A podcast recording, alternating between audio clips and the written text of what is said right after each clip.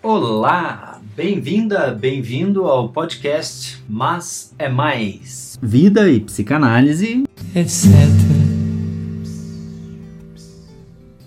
Eu sou César Tedapalha, escritor, tradutor e estudioso, ou estudante, ou estudando de psicanálise, e agora também transformador de gerúndio em substantivo. E eu sou Hazek Ilapadirt, o infamiliar, ou o estranho familiar. Veja, é Ilapadirt, não Iladapirt, como muita gente confunde. Ah, que coincidência! Também confundem muito meu sobrenome. 80% erram, falam tripadali, mas aviso aos podcast nautas é Tridapari. Podcast Nautas. Pois bem, no episódio anterior, César e Hazek falaram sobre um tema interessantíssimo. O muro. Um tema assim tão interessante que nossos ouvintes pediram mais, muito mais. Preciso falar que é mentira? Claro que não, pessoal aqui entende ironia. Continuaremos a falar do muro, mas com um acréscimo nada discreto. No episódio de hoje, o muro e o amor. No episódio 2, o anterior, O Muro, eu usei um verso do Drummond, apenas um, que agora coloco estrofe inteira. Trata-se de um trecho, quase o final, do poema A Procura da Poesia. Quer ler você, Razek? Não, lê você, vai nessa, vai nessa. Ok, é assim. Chega mais perto e contempla as palavras. Cada uma tem mil faces secretas sob a face neutra e te pergunta, sem interesse pela resposta, pobre ou terrível, que lhe deres. Trouxeste a chave?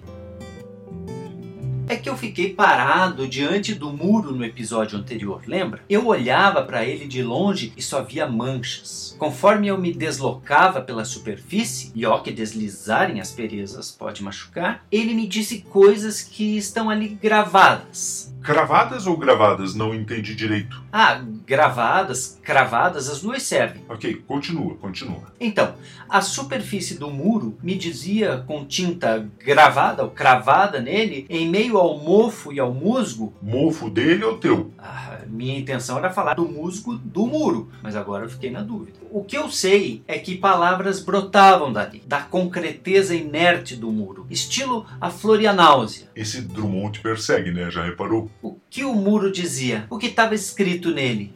Mas explica pro pessoal, era tipo pichação? Não, não tinha aquelas letras de grupo de pichador, sabe? Era até uma letra bem colegial, assim. E daí eu pensei muita coisa difusa. É, é, mas uma das coisas que eu pensei foi: mesmo se eu parasse o pessoal que corria, que pedalava por ali, enfim, que passava na frente do muro. Sei, tipo, oi, você tem um minutinho pra escutar a palavra do muro. Isso, mais ou menos isso. Se eu parasse o pessoal e a gente montasse um jogral, lesse junto, em coro, o que o muro dizia, ele estaria dizendo a mesma coisa para todos nós? Não sei o que, que o muro dizia. Então, uma inscrição dizia, com letra bem clara, bonita, tipo de quem faz caligrafia, em verde neon, assim ó, esqueça os seus problemas. E embaixo tinha aquele símbolo do Om, sabe? De tradição védica e tal, que, que aparece em meditação, yoga. Om.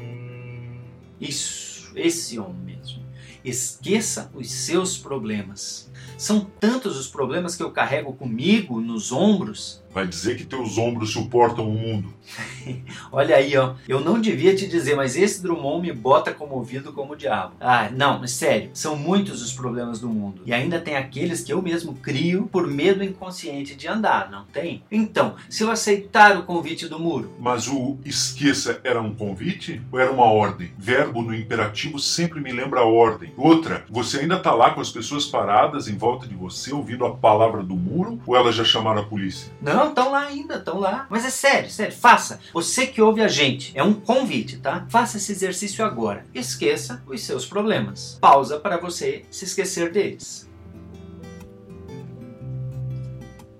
Isso pode levar um tempo. É, acho que deu, né? Sim, deu, deu. Mas só deu porque não deu. Não deu certo. É, talvez demore muito e eu preciso continuar aqui. A pessoa pode dar pause para continuar esquecendo se quiser. Mas eu acho sinceramente que ela vai é se lembrar ainda mais deles. Isso!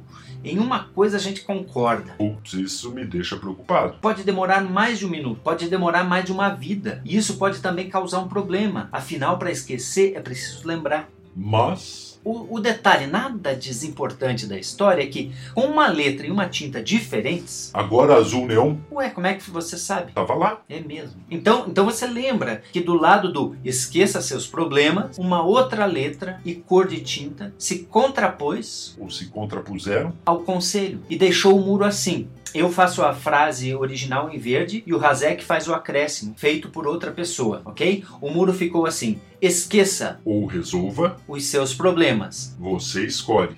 Isso, o muro ficou assim. Esqueça ou resolva os seus problemas, você escolhe. Ué, não foi isso que eu disse? Eu imagino alguém à luz do dia ou protegido pela madrugada. Com aquela letrinha, não acho que tenha ido de madrugada, mas vai saber. Pois é, mas alguém foi até o muro com a franca intenção de motivar a gente a jogar fora os problemas. Depois, outro alguém compra um spray ali na loja de tintas e, invocado, provocado, convocado, e comovido, quer fazer do muro um mural para um debate público. O Bakhtin, o Mikhail Bakhtin, linguista russo, dizia que nossas palavras são sempre uma resposta para o mundo. Eu incluiria nesse mundo o tal do si mesmo. Sim, sim. O dentro e o fora de nós. O íntimo e o estimo. Essa relação toda sem separação muito clara que subjetiva a gente, né? Não me pergunte isso, eu não sei. Você que finge que sabe. Bem, o fato é que ninguém sai de casa do nada e vai escrever esqueça seus problemas no muro. Alguma questão está em jogo. Algo na atmosfera da vida, do pensamento, impele a gente a tentar simbolizar o real, contornar o real de símbolos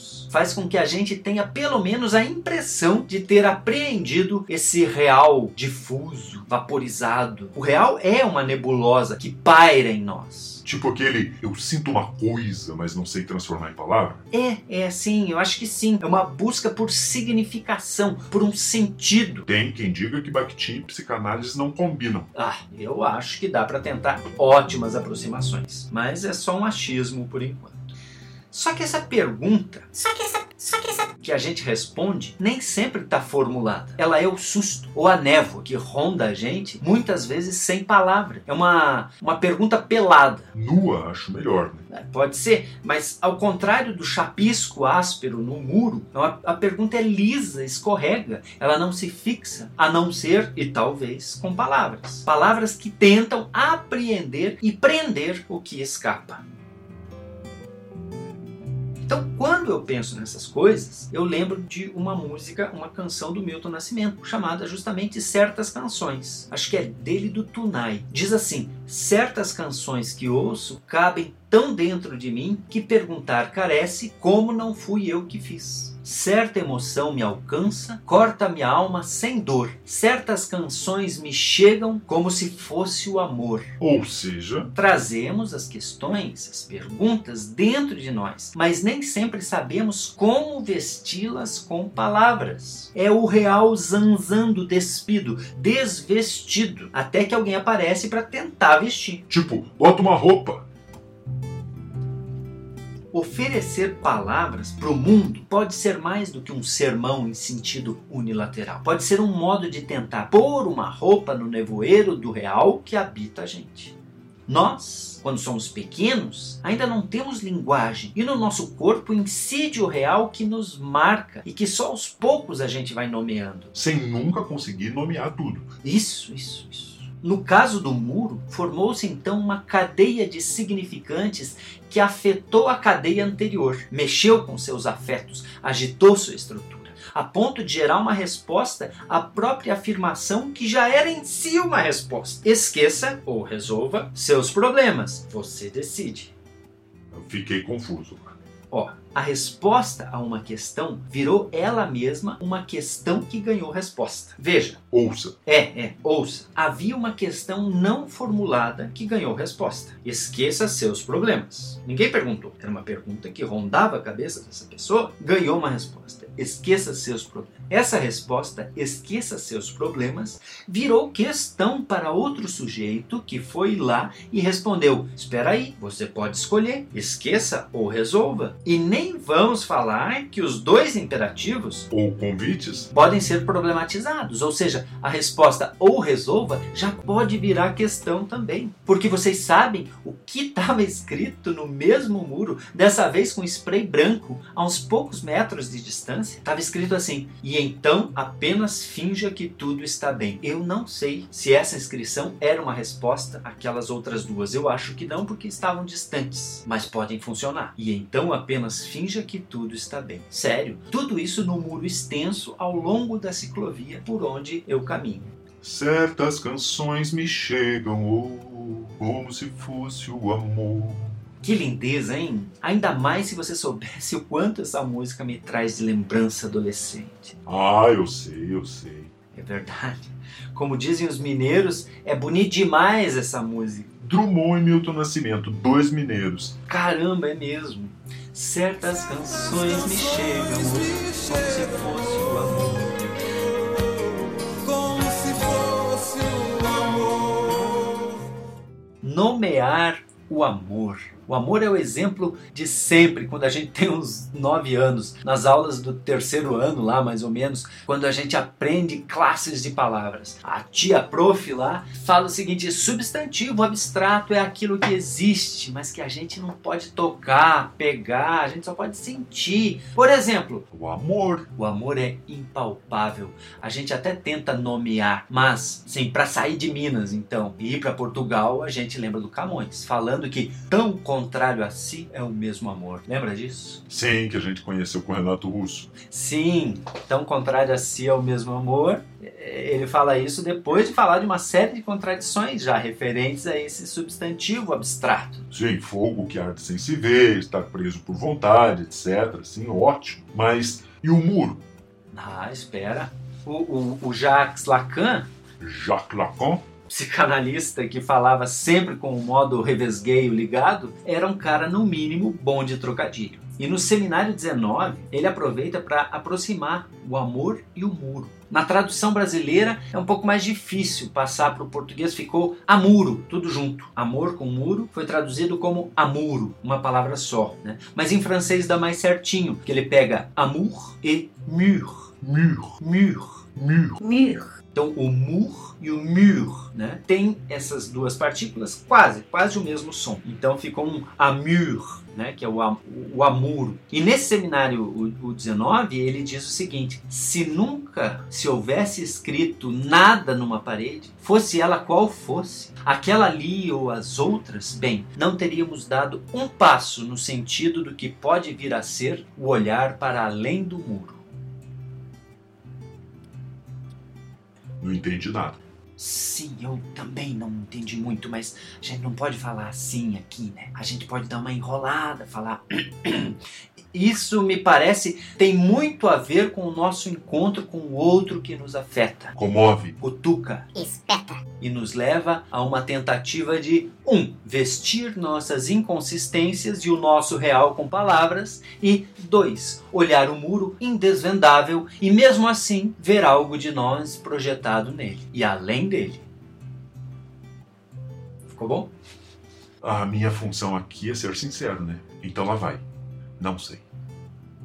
Bem, esse foi mais um episódio de Mas é Mais Vida, Psicanálise. etc. Obrigado por emprestar suas orelhas para abrigar a nossa voz. Da onde você tira essas coisas? Até a próxima, a gente se ouve. Tchau!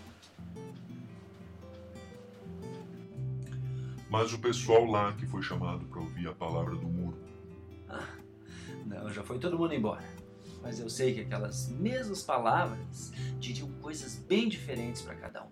Porque a palavra do muro encontra o mundo do leitor e. Blá, blá, blá. Tá, tá, chega. Deixa para um outro episódio isso. Ah, você tem razão. Vamos dormir, boa noite. Você sabe que eu não durmo. Vou agora encher teu saco lá nos sonhos. Boa noite. Você reparou que tem uma voz fina que aparece às vezes? Apareceu hoje.